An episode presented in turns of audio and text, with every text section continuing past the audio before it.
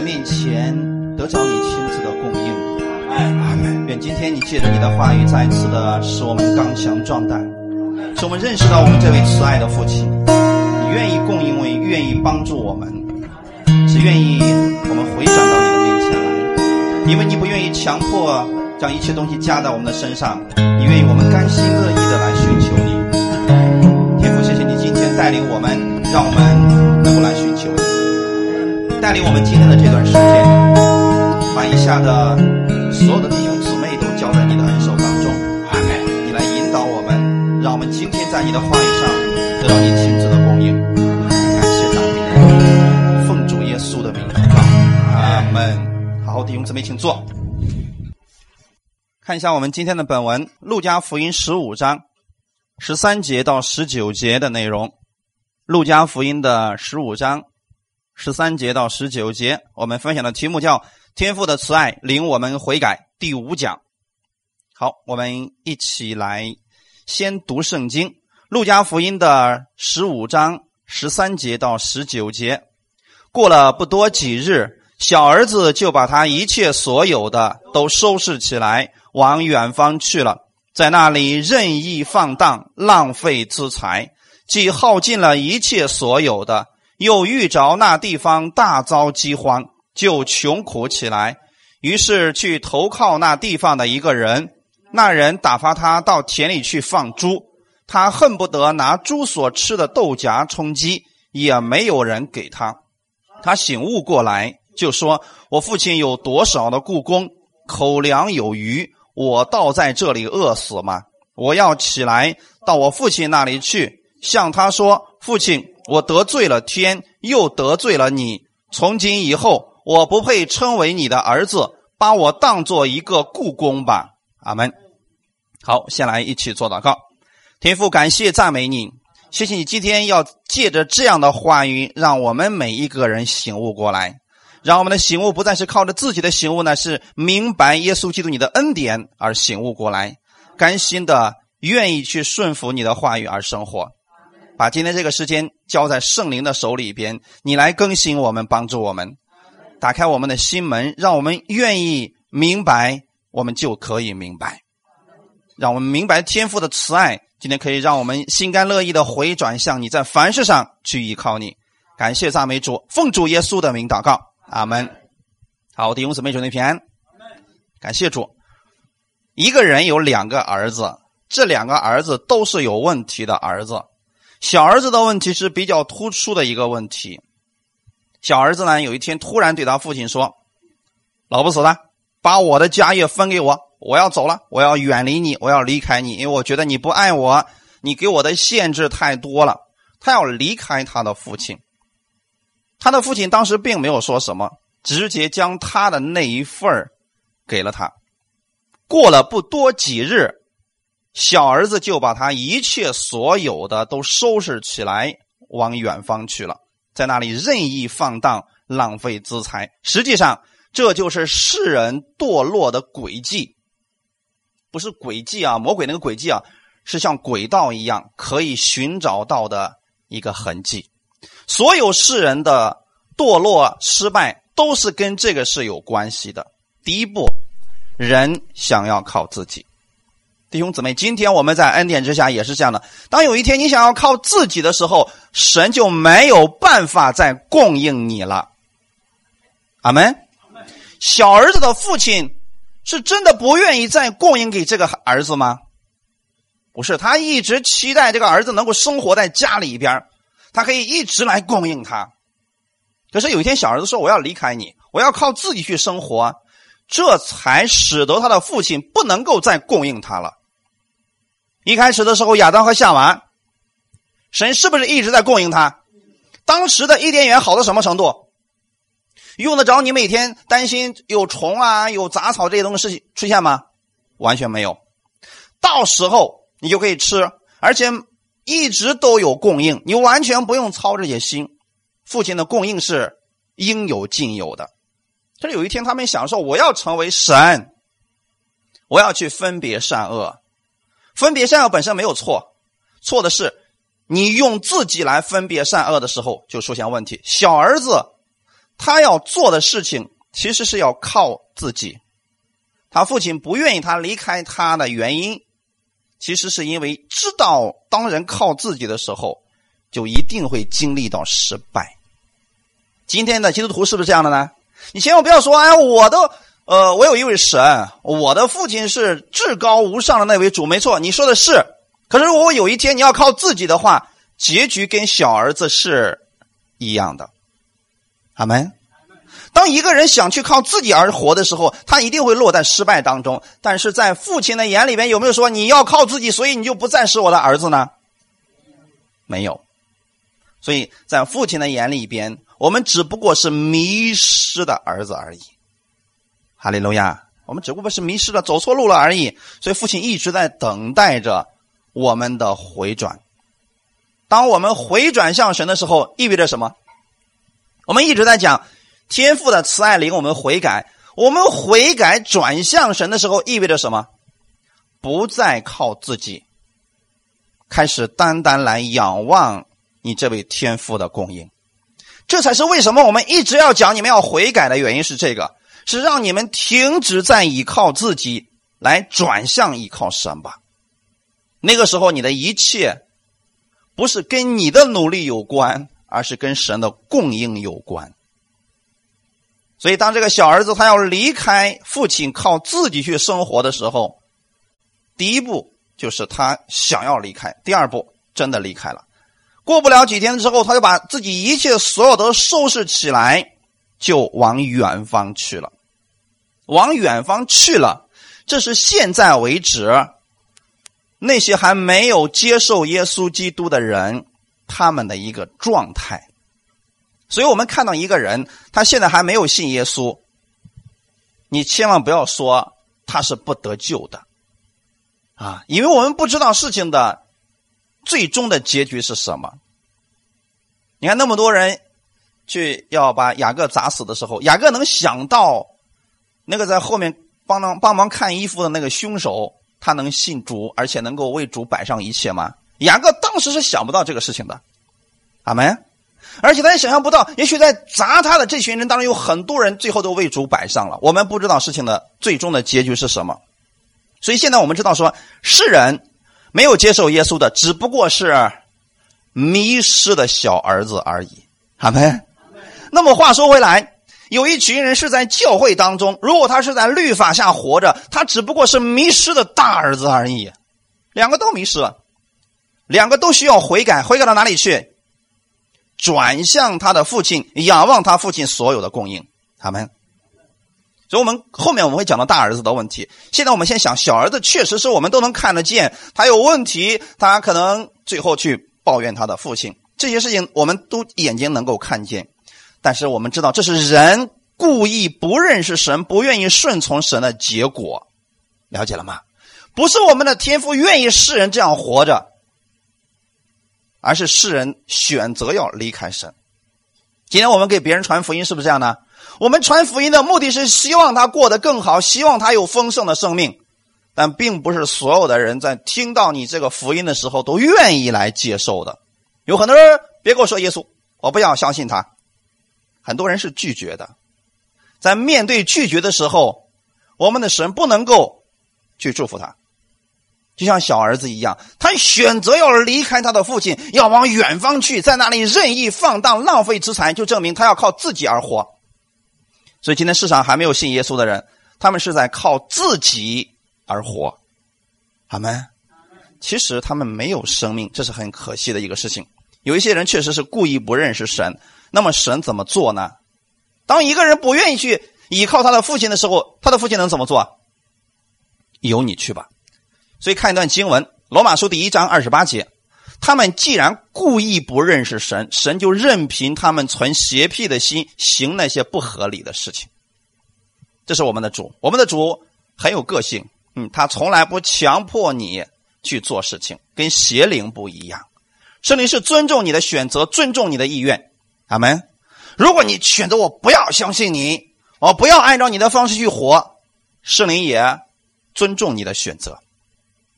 神的赐予是无限的，弟兄姊妹，我们的主那里有丰富的数不尽的恩典的供应。阿门。这是我们的主。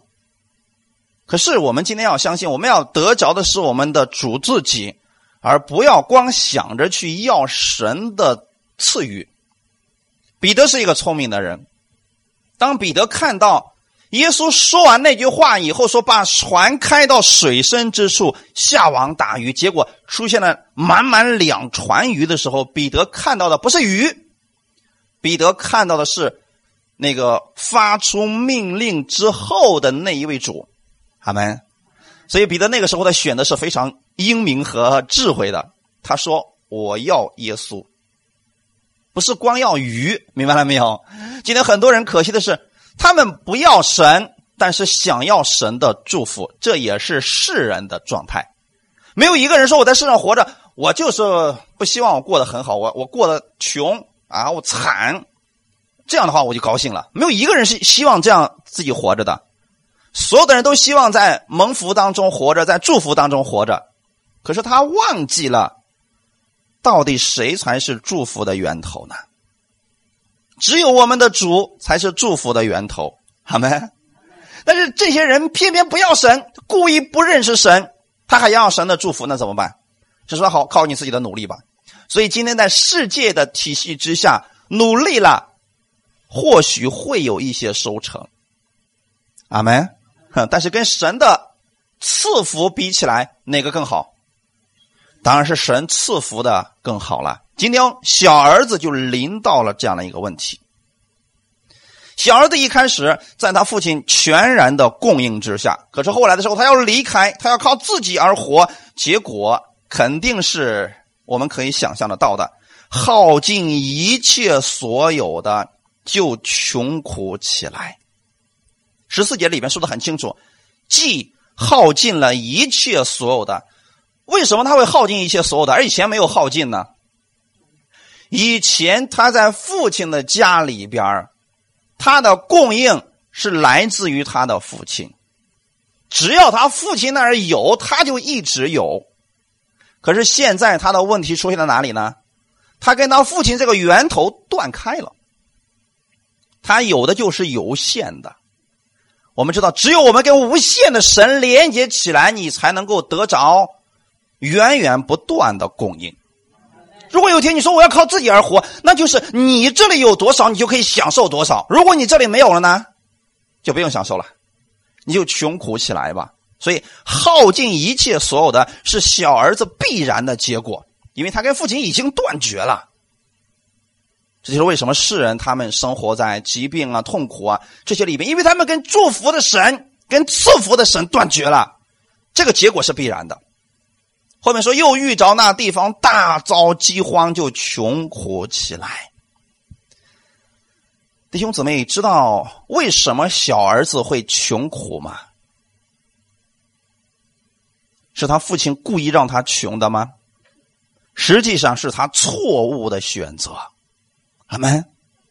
今天世人为什么会生活在痛苦啊、这些灾难啊、疾病当中？实际上是亚当错误的选择，导致了这个世界活在了一种咒诅当中，对吗？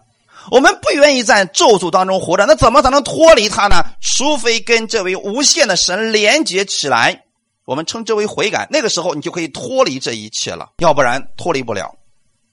所以圣经上有一句话语说的非常的好，在诗篇的十六篇第四节说：“以别神代替耶和华的，他的愁苦必加增。”原文希伯来文用的是以别的、其他的代替耶和华的，他的愁苦必加增。犹太人以前倚靠的这位主，对吗？可是你发现犹太人总有一个特点，就是他们遇到问题的时候，他们总是把神撇在一边他去依靠别的东西，依靠埃及、亚述、巴比伦，他去依靠这些人的时候，他到底得到祝福没有呢？他得到的是愁苦更多呀。在这个世界上也是这样的，如果你以别的。代替了神，请听好了啊！本来你是可以去依靠神的，可是你用别的东西把神给代替了，就是你不再依靠神了。你用别的东西把神代替的时候，你的愁苦必加增。那我的意思是，神加增了你的愁苦吗？是什么加增的？其实很简单，你依靠什么，那个就会加增你的愁苦。有人说我依靠钱，钱怎么会给我给我增加愁苦呢？那是因为现在你还没有体会到这一点儿。你看那些贪官，他家里贪了老多钱的时候，他心里面是每天都是喜乐的吗？愁苦，我告诉你，贪的越多，他心里愁苦越多。今天这个做生意的，他挣了很多钱，他就喜乐了吗？不是，他挣的越，他担心越多，他越担心这些东西会失去，对不对？可是神给我们的方式是什么呢？你去依靠耶和华的话，他绝对不会让你愁苦加增的，除非你依靠了别的东西。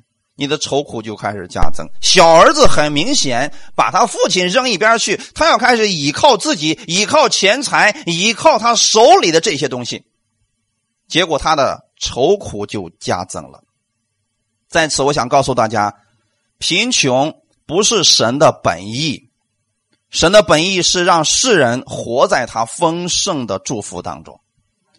神创造了世界万物，都是要给人的。让人来享受的，阿门。一定记住这句话：是神创造这美好的伊甸园，天地万物是让人来享受的，绝对不是说我让你看得见却得不着。这不是我们的主，主造的一切就是要给他的儿女来享受，他要与人同居同乐。可惜，当人看到这一切之后，他要的是这个万物，他把神扔一边去了，我不要神了。人非得要离开神，靠自己而活，才导致了如此多的缺乏。现在我给大家举几个例子：亚当和夏娃在没有离开神的时候，是不是穷苦的呢？不是，他们过得很幸福，对吗？可是当他们离开神以后，是不是穷苦起来了？跟之前比起来，天壤之别呀！伊甸园里边的生活好不好？可是现在出来了，出来之后会遇到什么呢？夏娃生孩子的时候有痛苦，然后亚当每天要汗流满面才得糊口，证明现在需要劳苦去做事情了，对吗？这证明什么？已经开始靠自己了。之前是完全供应神的供应当中生活，现在是完全靠自己去生活了。两种不同的结局，所以说，当你去靠自己的时候，靠别的东西的时候，穷苦就出现了。再看另外一个人雅各，当时呢，以撒有两个儿子，一个叫以扫，一个叫雅各。雅各这个人是不干活，天天在帐篷里边干什么？吃喝玩，是不是日子过得很舒坦？可是突然有一天，他想要夺取。靠自己要夺取一些东西的时候，是不是还靠自己了？神其实已经告诉他了，说我要赐福给你，将来小大的要服侍，小的已经说的很明确了。可是他要靠自己去把这个赚回来，要夺回来。当他靠自己的时候，他得到了什么？离家出走，不得已要离开他的父母，离家出走啊，是不是穷苦起来了？你会发现，当雅各离开他家的那一刻。他开始要为自己的生活来负责。那个时候，他向神的怎么祷告的呢？主啊，你要让我吃得饱、穿得暖，还得让我好好活着，我就以你为我的神。他之前有没有这么祷告？如果他天天在母亲的帐篷里面，用不用说主，你让我吃得饱、穿得暖？他不需要这样祷告的。如果亚当在伊甸园当中，他需要不要祷告说主让我吃得好、穿得暖，让我不得病？需要这样祷告吗？完全不需要。所以，当人离开神以后，他需要这样去祷告，问题就出现了。所以，雅各离开他的家人以后，他开始穷苦起来了。我们再看一下以色列百姓，当他们离开了神的恩典之约的时候，他们出完衣之后，是不是神一直在供应他们？你没有水喝，我给你水；你没有吃的，我给你马拿；我让你的鞋子也没有穿破，我的恩典一直在供应。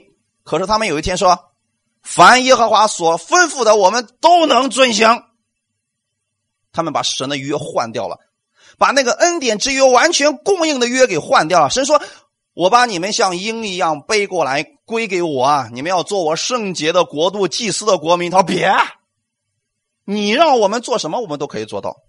是不是要把神的那个供应给他断绝掉？要靠自己。当他们靠自己的时候，生活怎么样？是不是开始出现了瘟疫、出现了问题、出现了死亡？”所以弟兄姊妹，这一切里边其实告诉我们一个事情，就是很清楚的：当人离开神，以别的来代替耶和华的时候，他的愁苦就必然增加了。好没？各位弟兄姊妹们，为什么我们需要每一周来听到？就是我们的人很容易，我们就偏离了我们主耶稣基督这个目标，去靠自己了。所以我们需要听到，再次把目标。调整到耶稣那里去。今天告诉大家的意思很简单：不要离开主耶稣的恩典。你可以选择离开，神不会拦阻你、强迫你留在这里。但是你记得，当你离开的时候，你加增的不是你的恩典，不是你的自由，而是愁苦。所以不要离开神的恩典啊！神的恩典是白白供应给你，他希望你跟他一直连接来依靠他，是因为他愿意来赐福给你。看一段经文，《哥林多后书》的第八章九节。你们知道我们主耶稣基督的恩典，他本来富足，却为你们成了贫穷，叫你们因他的贫穷可以成为富足。这段经文大家很熟悉吧？其实根据上下文来讲，这里在讲什么呢？讲奉献的问题。你们知道我们主耶稣基督的恩典吗？昨天的时候，有一个姊妹问了我一个问题，说：“任教授，我这个……”我虽然已经听了恩典的道很久了，可是我还是不愿意奉献。每一次奉献的时候，我心里就特别的难受。我该怎么办呢？我说那就先祷告，不要奉献。为什么他会难受呢？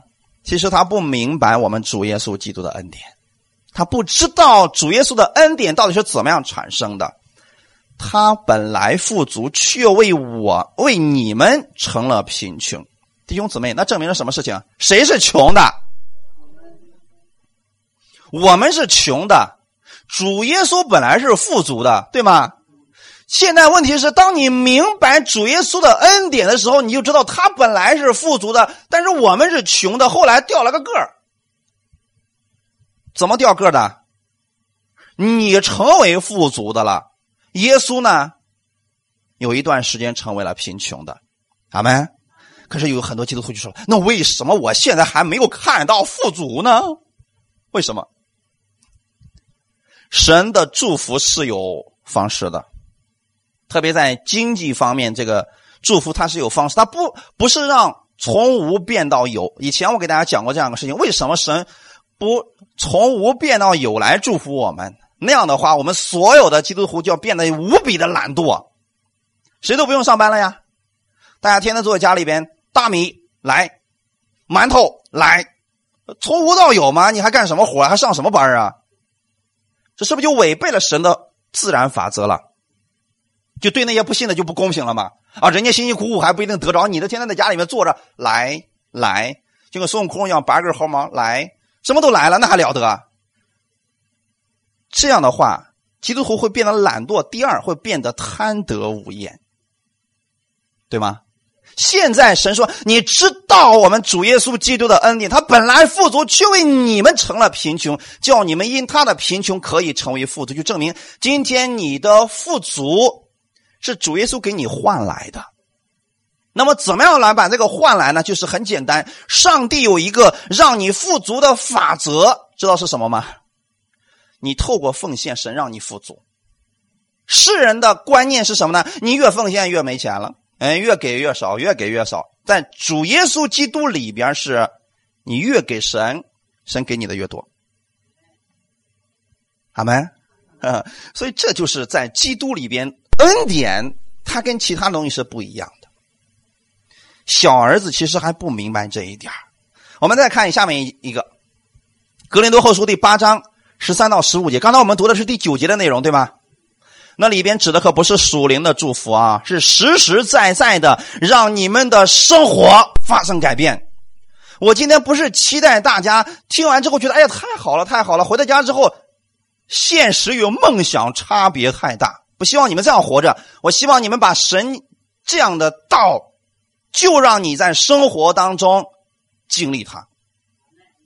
既然神如此说了，那么就一定会在你的身上成就出来的。好看一下十三节到十五节，我原不是要别人轻省你们受累，乃要均平，就是要你们的富足可以现在可以补他们的不足，使他们的富余将来也可以补你们的不足，这就均平了。如经上所记，多收的也没有余，少收的也没有缺。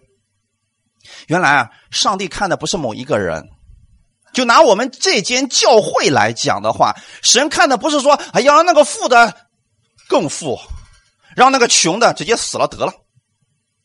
贫富差距太大，不是神的本意。神要求的是什么？均平。什么叫均平？一样，一样，了解了吗？有人说：“怎么能够一样呢？将来的天国里边，祝福就是这样的。在天国里面有没有穷的很穷、富的很富的？正好是均平的，好没？那么教会其实就是将来天国的模型。所以神首先要让在教会里面是均平的。怎么样均平法呢？刚才前前面说的说，你们知道我们主耶稣基督的恩典，他是希望每一个人都是富足的，好没？好，我们看一下后面怎么说。我原不是要别人轻省你们受累，乃是要均平。其实，在一个家里边是这样，一个国家里面是这样，在教会里边更是这个样子的。我们的神是期待我们每一个人有一颗感恩的心。让我们知道我们主耶稣基督的恩典，因为在之前的时候啊，在这后面啊，十五节的时候，他引用了一段经文，如经上所记，多收的也没有余，少收的也没有缺。这指的是马拿，对吧？每天早上起来，以色列百姓去旷野里面收马拿，当他们收马拿的时候，能吃的你就多收点少吃的呢，你就少收点所以这里面说多收的也没有余，意思是什么？你说我今天能吃一斤马拿？结果我弄了十斤回来，撑死了，一天就吃了一斤，剩下的九斤怎么样了？理解了没有？今天世人不明白这个真理啊，所以他们一直都是贫穷的。他们把那个钱实际是存在银行，真的存在银行是你的吗？等你有一天根儿咽气了，恭恭喜你，还不是你的。所以所罗门就明白这个事天下有一宗祸患。就是人使劲的存粮食，结果呢被别人享用，这是个祸患吗？神的意思是什么呢？他要均平，就是你能享受这一份，你能享受你劳碌所得的，这就是祝福。有人能挣钱就不能花钱，是不是很可惜啊？有人很能挣钱，但是呢消化不了，他吃什么东西都过敏，你说他多可惜啊？吃个鸡蛋都过敏。在这里的意思是要均平，所以是保罗引用了。收马了这件事情，说你可以多收，但你记得，你能享用的部分很少。那如果这个人听好了啊，我现在跟你说一下这个怎么均平法啊。这个人瘦了十斤，但是他只能吃一斤，然后呢，他就把剩下的九斤分给了他的那个亲戚们，说好有软弱的，嗯，不能够，就是今天没去的，说哎，你不用不用去了，我今天分给你好了。这个是不是就是均平了？其实，在教会里面正是这样的，我们也把这个称为是奉献。保罗其实到了格林的教会，这个说啊，其实我原不是要别人轻省，要你们受累，其实是关于奉献的事情，乃是要均平，就是要你们的富足，现在可以补他们的不足。因为在呃保罗所牧养的教会当中，他自己牧养很多教会，有一些教会是很穷的，比如说在耶路撒冷所建立的教会，就雅各管理的那个教会很穷。这时候呢，保罗去别的教会里边拿了奉献，就送到了这个教会里边去，是不是均衡、均平？好，所以说他对哥林多人说啊，你们知道吗？要你们现在的这个富足可以补足他们的不足，使他们的富足将来也可以没补你们的不足，这就均平了。意思是什么？每一个人我们都有软弱的时候，或者出现问题的时候。今天你能帮助别人，有一天你有问题了，别人也可以帮你。神是让我们这样在教会里面有均平的，哈利路亚。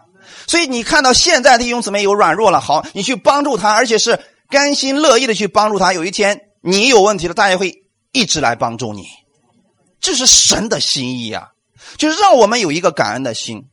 其实呢，神不是缺钱，也不是非得让我们去奉献，只是让你知道你的祝福的源头是神。小儿子的问题其实恰恰就在这个地方，他不断的领受他父亲的供应，领受到最后的时候，他觉得理所应当，我就该吃你的喝你的，这是我的，呵呵，是我的。其实他做了什么才让他得到这个的呢？没有，他应该相信的一件事情就是，小儿子，你得着的这一切是父亲给你的恩典。哈利路亚。这是恩典呀，所以现在在国外呢，特别是欧美国家，他们有遗产税，特别的多，你知道吗？就是你要把这个遗产，比如说我现在有十几个亿，我要给我的子孙后代，其实他能得到的就很少了，大部分都被交税了。为什么这个国家要立这样一个东西呢？其实是让这个儿子知道，你从父亲那得着的，其实本来是不配得的。可是小儿子他不明白这一点呢，他天天在家里边用他父亲的，他还觉得说是理所应当的。小儿子没有感恩的心，不觉得他父亲对他的供应和爱是爱他的，是因为白白的恩惠，所以临到他身上了。他觉得说这是我配得的，是应当的。所以神在一开始的时候期待我们去做十一奉献，不是神缺钱，其中一个原因就是让我们明白。他是祝福的源头。神把那个分别善恶树放在园子里边，其实要告诉亚当和夏娃，我才是这一切祝福的源头。好没？是因为这个原因，所以才放那儿去的。小儿子很明显没有看到他父亲这样美好的心意，他以为说放在我的手里头才是好的。弟兄姊妹。当一个人贪得无厌的不断去领受的时候，不知道去感恩往出给的时候，就一定会骄傲，一定会产生自私的心。在恩典之下呢，我们也是这样的。为什么我们现在劝大家说，如果你已经领受恩典一段时间了，把你领受的给出去，也要均衡嘛？也许他们在钱财上是富足的，但是他的恩赐上他们是缺乏的。那么你在钱财上是缺少了，但是你的恩赐上是富足的，这样是不是就均衡了？这样就均衡了呀。好，我有恩赐，我可以为你祷告，但是我不是用我的恩赐去骗你的钱，我是为你去祷告，我是在服侍你，而你呢是借着钱财来彼此服侍而已。哈利路亚，在这样的一个情况下就均平了，这是神期待我们要做的一个事情。所以今天我期待大家呢，领受多少恩典，也就给出去多少恩典，要不然的话，我们总觉得总觉得我们自己知道了很多了。保罗其实。一边领受一边服侍，他最后得出一个结论，就是我知道的太少了。按照我应当所知道的，我还是不知道。嗯，如果有一个人说我知道了很多了，我可以做很多事情，其实你还是什么都不能做。当一个人觉得我现在可以去做很多事情的时候，你还不到服侍的时候，先领受。因为今天我们要知道，我们如果不明白我们现在的一切是神赐福下来，是一个。神是我们祝福的源头，你没有感恩的心，你做不了服侍的。我们有多少人知道，现在我们所得到的神的恩典，其实是耶稣用巨大的代价换回来的呢？他不是你应得的，不是你配得的，是神赐给你，借着耶稣赐给你而已。阿门。如果一个人没有感恩的心，真的会变得贪得无厌，而且最后会。后果非常严重，在这儿稍微给大家讲一个不太好的见证。上一周的时候，大家知道杭州发生什么事情了吧？有一个家人，他们家里很有钱，请了一个保姆，然后呢，他对这个保姆特别的好，就对这个保姆说：“嗯，其实啊，在我看来，你就是我的家人一样，所以你有什么需要呢，你就告诉我啊。”其实话说回来，就是我的就是你的，我们不用那么客气。他对这个保姆特别好，说这个保姆后来因为呃缺钱没有钱买房的时候，他还借给他十万块钱，其实可能也就没想到要还怎么样。但是这个保姆进到这家之后，不但没有感恩，反而偷了他家里很多的东西。那你们看过这个新闻了吧？偷了之后呢，他这个女主人知道了，不但没有报警，而且说什么呢？说这样不好，嗯，你要有什么缺乏，你告诉我，还是有一种恩典的心给他吧。可是他给错人了，这个人没有感恩的心。最后他一听说，哎呦，原来我做的这些事你都知道了呀，他心生了一个恨意，所以放了一把火，把这女主人还有她的三个孩子全给烧死了，四个人全死了。她的老公正好是出差嘛，然后回来之后，孩子已经孩子跟跟他的妻子已经被全被烧死了。所以网上最近有一句话说：“我究竟要对你多好，你才肯放过我呀？”世人如果没有感恩的心，就是如此。所以小儿子，我们今天看到这个小儿子，跟刚才我们所说的故事其实是一样的。小儿子已经把他父亲给杀了，已经咒诅他的父亲：“我要离开你。”一样的一个事情。所以时代不论怎么去转换，人的心其实是一样的。离开了。感恩离开了恩典的话，不认识神的恩典的话，就会变得是如此的堕落和放纵、贪得无厌。所以小儿子他觉得说，这个东西我必须自己掌握呀，我必须放在我的手里边。他忘记了，他父亲才是他一切祝福的源头。弟兄姊妹，今天我期待大家记得，我们的天赋才是你祝福的源头。如果我们的神不祝福你，你能做什么呢？话说回来。如果神不给我们话语，我们能讲什么呢？我们能讲出什么来呢？所以千万不要大言不惭的说我能做什么，我有这个恩赐，我有那个恩赐，我可以做这个，我可以做那个。停止吧！如果不是神给你扶持我们，我们什么都做不了。圣经呢也说的很清楚，《约翰福音》十五章第五节说：“我是葡萄树，你们是枝子，常在我里面的，我也常在他里面。这人就多结果子，因为离了我。”你们就不能做什么？阿门，正是我们的特点。如果我们离开了我们天赋的供应的话，我们什么都做不了。哈利路亚。话说回来，如果神让我们在这里去为他做事情，我们非得要跑到别的地方，你做不了。神的旨意不在那里，你真的做不了的。阿门。所以小儿子离开了家了，他走了。小儿子放弃了他父亲的管理。他要靠自己的时候，他的情况如何呢？刚才我们提到两个灾祸同时到他身上了。第一个是钱用光了，第二个是恰巧又逢着了饥荒。有人说了：“你看看，这不就是神要击打他吗？”有一些人说了嘛：“哎呀，饥荒其实是好的，呃，贫穷其实是好的，可以让你长点记性，可以让你有感恩的心。”那么小儿子。真的，当他遇到这些问题的时候，他钱花光了，别人对他也不好，又遇到灾荒的时候，他真的有感恩的心了吗？他真的明白了神的恩典了吗？其实我们知道，说当他去靠自己的时候，他面临到的也是靠自己。今天请听好了，如果我们今天活在恩典之下，我们用的仍然是律法的心，去靠自己说这是神给我的，我要死死的抱着他，你不会去给别人，其实也是一样，也是一样的啊。你从别人那就得不着什么，小儿子是这样的心，所以当他有一天他去给别人放猪的时候，别人给他吗？也不给，因为大家都是律法的心嘛。这个人开始穷苦起来，甚至连生活的必需品都缺乏了。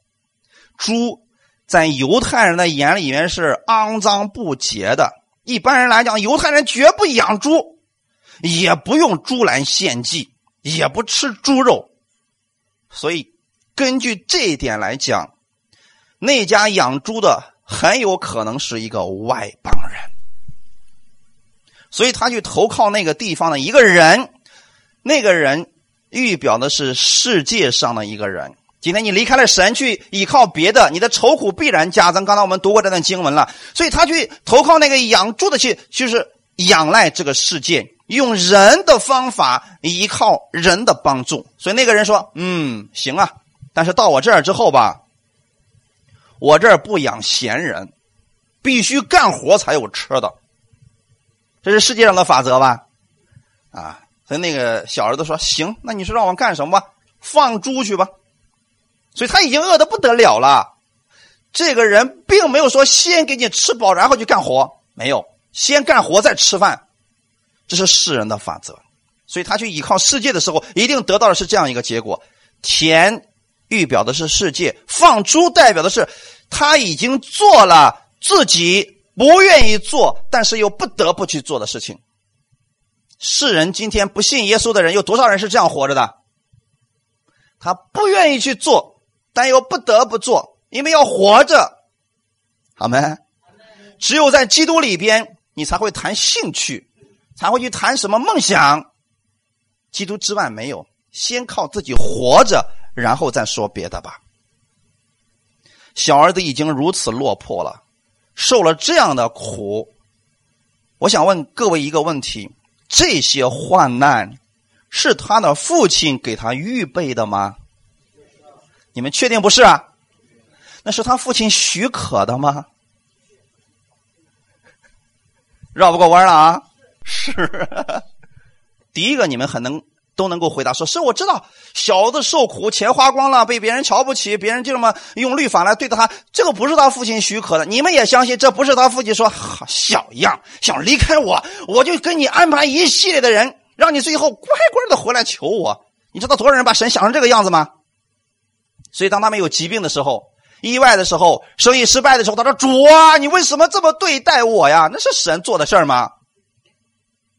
当他穷苦起来，他说：“主啊，为什么让我如此贫穷？为什么让我如此落魄？那是他父亲安排的吗？很明显不是，是他靠自己的结果。”阿门。所以在此，我想告诉大家，这不是神预备的，也不是神愿意的结果。但是确实是神许可了。什么叫许可呢？其实就是你非要如此，神又不能强迫去改变你的意志，所以只能先让你这样。阿门。这也是一种许可。但是当你愿意回转过来的时候，你过去失去的，神要重新赐给你。阿门。这也是神的许可。所以他允许亚当和夏娃犯罪，允许雅各有那么二十年的痛苦的经历，但是后面神说：“我要大大赐福给你，只要你愿意回转过来。”怕的是我们有错误的想法。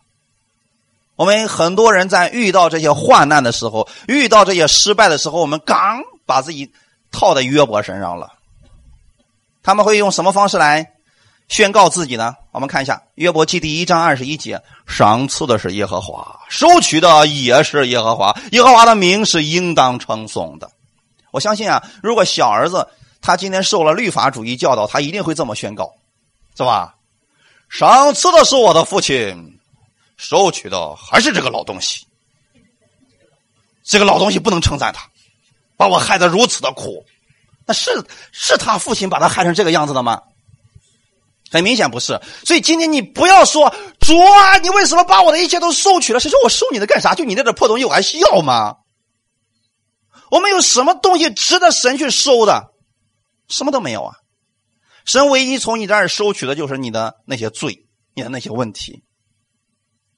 别的你觉得真的我？你说我的怎么说？我的家产有几百万呢？几百万在神眼里边很多吗？所以不要觉得说神从我们这儿能收取什么，神只赐福给你，不需要收取你的东西。但是这些并不是神收取的，阿门。怕的是在我们在落魄的时候、失败的时候、一无所有的时候，明明是我们自己走错路，这个导致的这个结果，我们还觉得是神给我们安排的这个路，这是错误的信。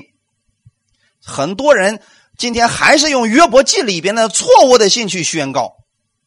他不单用这一句，还有呢。第七章还有一段，我给你们读一下。其实里面有很多啊，你们自己可以回去查啊。今天很多人还在用啊。约伯记的第七章二十节说：“鉴察人的主啊，我若有罪，与你何妨？为何以我当你的箭靶子，使我厌弃自己的性命呢？”约伯因为认为什么？你没事老瞄准我干啥呀？哎，那是神瞄准他的吗？所以约伯就相信说：“哎呀，主啊，你确实你的名是应当称颂，因为他不敢不称颂。所以今天在律法他们是不是不敢不称颂啊？他敢咒诅神吗？他知道咒诅神的后果更严重，这不敢咒诅。所以就算是称颂，心里也是心不甘情不愿的。一开始约伯是这样称颂神的，可是后来他怎么说呢？说你你放过我吧，就说就算我有罪，跟你有什么关系啊？这是不是约伯的想法？我有罪，跟你有啥关系了？你为什么老把我当做你的箭靶子，老射我干啥呀？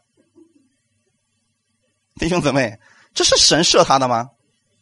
话说回来，小儿子今天这样一无所有，别人不肯不肯给他一点恩典，是他的父亲拿个箭在后面射他的吗？他父亲说：“我派出去很多间谍，我就把你的钱财一点一点的给你刮光，最后让你就这样让你活着，让你长点记性，不是神的安排。”阿门。所以小儿子那个时候他想吃猪吃的东西，结果没有人给他，代表什么？这个世界上的律就是做工的得工价，公平交换的律法。阿门。他过去在父亲家里面享受的待遇太好了，就是。不用干活也能吃东西，但是现在呢没有了。世界的律就是这样的，必须干活才有东西吃。这是不是现在世界上的律？可是，在基督里面不是这样的，弟兄姊妹，你要知道，你今天所得着的是耶稣付上了自己所有的努力给你换来的。别觉得这个东西来的太廉价，所以你可以去轻贱它，不可以的。阿门，哈利路亚。也不要觉得你现在所拥有的这些是你努力得来的，是神赐福给你。如果神不赐福，你做不了什么的。只有当我们连接在葡萄树上的时候，我们才会发挥我们的价值。哈利路亚！所以我们再次强调一下，小儿子现在遇到的这个患难，并不是他父亲给他的，神绝对不会赐下疾病、意外、患难，神不用这些东西赐下来来管教你，不用这样的。但是神。可以借着这些事儿让我们醒悟，好没？理解了没有？神可以借着这些事儿让我们醒悟，让我们愿意来寻求他。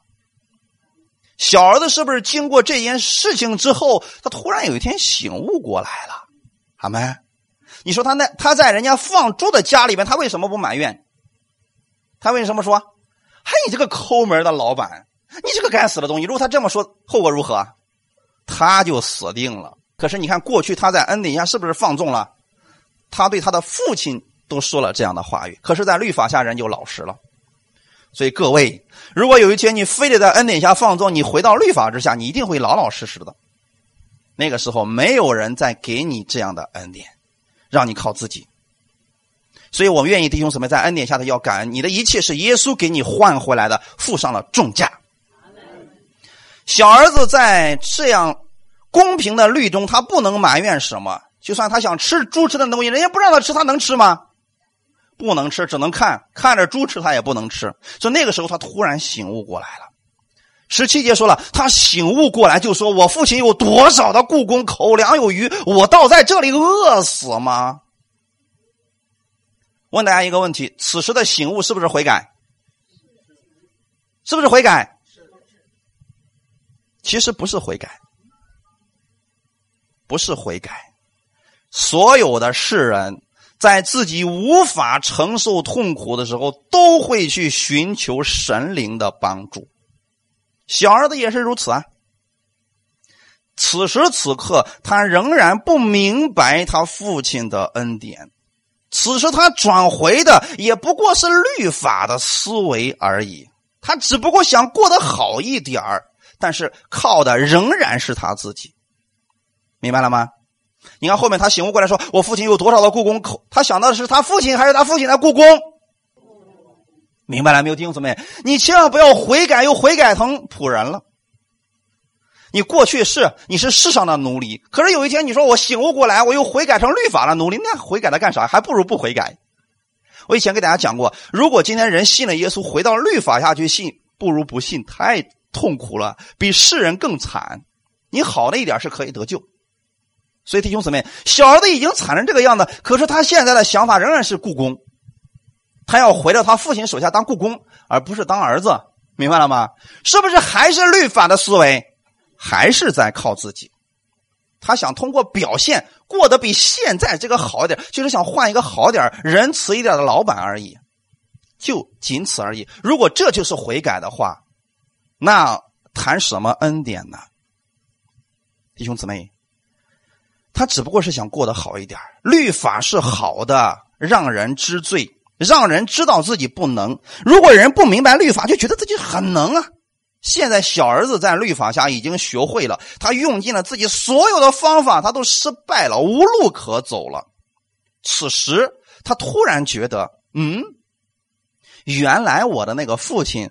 竟然是一位慷慨大方的父亲。你说之前他在父亲家里的时候，为啥就没想到他父亲是一个慷慨大方的父亲呢？今天有多少人信耶稣，仍然觉得耶稣很小气，是不是错了？哎，把他的父亲想成一个很吝啬的，所以他离开他的父亲嘛。如果他一开始就知道他父亲是慷慨大方的，他就不会离开了。所以现在他只不过是愿意去他父亲手下打工，过得好一点儿。弟兄姊妹，今天千万别把耶稣当成另外一个偶像。今天有有些有时候给一些人传福音说信耶稣吧，呃，耶稣也是唯一的真神，好，我信呐。然后后面下句是什么？我啥都信。那么这样的人你还是别信了，因为耶稣只不过是你众多的神当中的一个而已啊。这样的信其实跟没信没什么区别，所以此时的小儿子他并不认识恩典是什么，他还是想要靠自己。但是对比之后呢，人会有一个感恩，他觉得说：“哎，这个老先生其实还是比较仁慈大方的。”相比来说，如果对那些人来讲啊，你看今天有很多人他信偶像，后来也信耶稣了，这样的人比较容易点知道为什么吗？他一比较说：“哎，这个神比较好。”特别是像我们现在呃宋仪的这个团队里面，他们就是过去里面有很多信佛的，他们信耶稣比较容易，他们觉得是一相比较之下说，哎呀，那过去啊，那简直就是九九八十一难，我才能登上那极乐世界啊。现在信耶稣可容易了，噌就上去了。其实这还是一种偶像式的信法，你知道吗？那有什么区别？他觉得哦，那个要九九八十一难才能到，这个呢一下上去了，也是一个偶像而已啊。所以现在小儿子就觉得说：“哎，我父亲比这个稍微好点心肠比这个好点只是说在律法下我们比较了之后，我们觉得是，哎，比较好。但是他仍然是在律法下活着。那个时候他十八节到十九节说：我要起来到我父亲那里去，向他说：父亲，我得罪了天，又得罪了你。从今以后，我不配称为你的儿子，把我当做一个故宫吧。其实他还是比较有自知之明的。”他知道自己不配称为儿子，弟兄姊妹。当一个人他在明白恩典的时候，首先他要知道自己是不配的，他才能够接受恩典。如果一开始他觉得自己是配的，他还会再离家出走。如果小儿子已经一无所有的回到家就说：“父亲呐，再给点东西吧。”他可能还会走，对不对？因为他觉得说：“我那个花完了，你不应该给我吗？”这就是贪得无厌的。可是此时此刻呢，他比来比去，觉得说父亲其实还是比较慷慨的。但是我已经做了这个事我不配称为他的儿子了。现在在他手下能够干点活，我就心满意足了。所以他只是觉得他父亲比较慷慨，但是目的仍然不纯。我想告诉大家的是，就算你是用这样的心来寻求他，他仍然接纳你。阿门，父亲仍然接纳你，仍然给你机会。就像当初有很多人听耶稣讲道，其实是为了吃饼得饱，但是耶稣还是让他们吃啊。吃着吃着就怎么样了？就变成吃生命的粮食了。我们以前的教会里边，呃，每个周日的时候都做饭，有很多人就去吃饭。其实他就是为了去吃一顿饭，因为免费嘛，就为了吃一顿饭。结果吃了一年之后说。还是去听听道吧，都吃这么长时间了，不听一次道，心里觉得过意不去的。结果一听信了，是不是挺有意思啊？哎，所以不管你一开始是什么样的心态，只要你愿意转向神，就给神一个祝福你的机会。哈利路亚！所以这个小儿子他其实就说了啊，我我不会成为你的儿，是不是都是他自己的想法？证明他还不明白他父亲的心意是什么。他还是想靠自己去取悦他的父亲，就是我以后在家里面我多干点活，你让我过得好点，别让我连猪食都吃不上就行。他现在还是律法的心，但是他明白了他父亲的恩典之后，才是真正的悔改。也就是说，下一次的时候，我们会告诉大家，那个才是真正的悔改，就是他明白他父亲让他得着他不配得的所有的一切的时候，他开始真正的悔改了。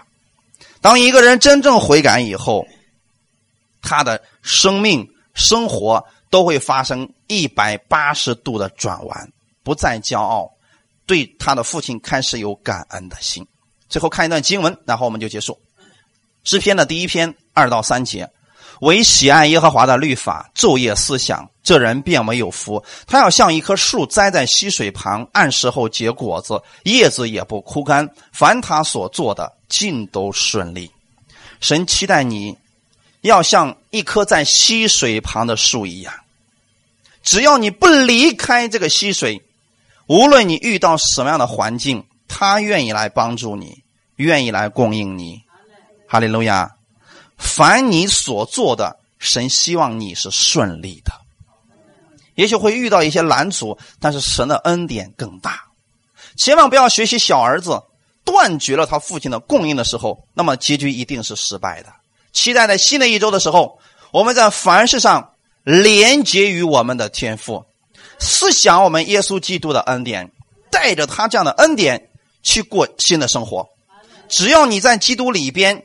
愿意凡事去依靠他，神要赐福给你，凡事都是顺利的。感谢主，一起来祷告。天父，我们感谢赞美你，使你的慈爱领我们悔改。你不愿意我们离开你，是因为当我们在你里边的时候，你就会持续的来祝福我。当我们离开你的时候，我们是在靠自己，我们就会失败，因为我们自己的能力有限，我们的眼目也有限。你也告诉我们，以别的代替耶和华的，他的愁苦必增加。你期待我们凡是去仰望你，是因为你要把你的恩典加给我们。贫穷不是你的意思，让我们软弱也不是你的意思。你愿意我们生活在你的祝福当中，你的丰盛当中。阿利路亚，感谢赞美你。今天我明白了耶稣基督你的恩典。你本来是富足的，就为我们成为了贫穷，是因为我需要你的祝福。今天我带着你的祝福去过新的一周的生活，我领受你的话语，我知道我的一切是你赐给我的，是你用你的生命付上了巨大的代价替我换回来的，所以我本没有什么可夸的，我只愿意在你的面前凡事来仰望。你，请你带领我这一周新的生活，让我每一天在凡事上看到你才是我所有一切祝福的源头，感谢咱们一切荣耀都归给你。奉主耶稣的名祷告，阿门。你的恩典令我到至圣地，匍匐在你的荣光里，我已无可夸，只夸认识你，我的主。我的王，我的唯一，因你恩典，我站在至圣地，敬拜你在你的荣光里，我一无所有，唯有生命献给你，我的主，我的王，我的唯一，你的恩典。你的恩典领我到至圣地，匍匐在你的荣光里，我已无可夸，只夸认识你，我的主，我的王，我的唯一，因你恩典。我站在至圣地，敬拜你，在你的荣光里，我一无所有，唯有生命献给你，我的主，我的王，我的唯一，只为宝贵的主。谁能与你相比？我将万事抛弃，为得着你，只为圣洁的主，单单降服于你。谢谢带领我倾听你心意，得着基督要我得着的，因你恩典，我站在至圣地。敬拜你，在你的荣光里，我一无所有，唯有生命献给你，我的主，我的王，我的唯一。是的，主，我们愿意得着你，愿意单单的来仰望你。此刻我们再次来到你的面前，我来纪念耶稣基督。这圣餐是你让我们来纪念你而设立的。奉主耶稣的名，将这饼分别为圣。从此刻开始，它不再是普通的饼，是基督的身体，为我而舍的。今天我之所以能够得着健康，是因为基督的身体是健康的，他将他的身体赐给了我，让我每天可以借着他的身体得着医治。因他所受的鞭伤，我就得着了医治。今天我在你的面前，愿意领受你的医治。不管我们弟兄姊妹现在你拥有什么样的疾病，此刻是一个最好的机会，你不必等，不必等一年两年，你可以现在就得着耶稣基督的恩典，得着他丰盛的医治。不管是什么，你要相信耶稣的能力过一切的疾病。哈利路亚，他可以补偿你所有的一切，你失去的健康，他可以重新来赐给你。所以你要思想，耶稣可以为你做什么？他可以医治你的这个疾病吗？这就是我们每一个人要省察我们自己的部分。现在我们每一个人，我们在神面前，我们每个人来祷告。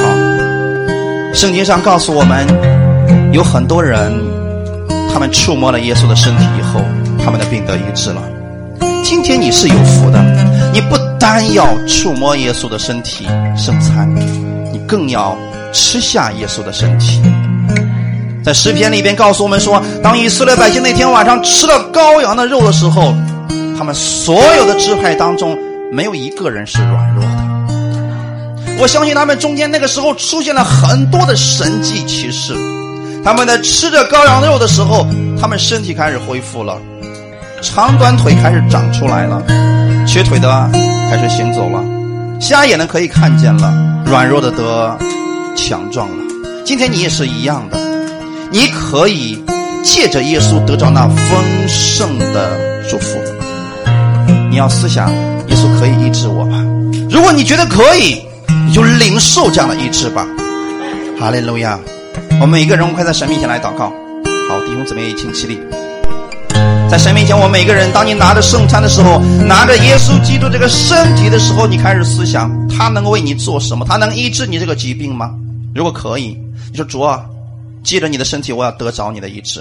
感谢赞美主，哈利路亚，哈利路亚。我们可以开口来祷告，在主的面前，天父，我们谢谢你，感谢你主啊，让我们今天得着你的恩典。我们愿意降服在你的面前，感谢赞美主，聆听我们弟兄姊妹的祷告。现在他们每一个人心里边、口里边所出的这些话语，不管是祈求的祷告。还是他们期望自己身体得医治，奉主耶稣的名，现在你就赐给他们。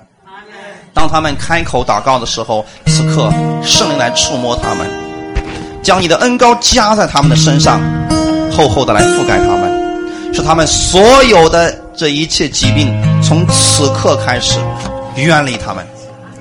哈利路亚，哈利路亚。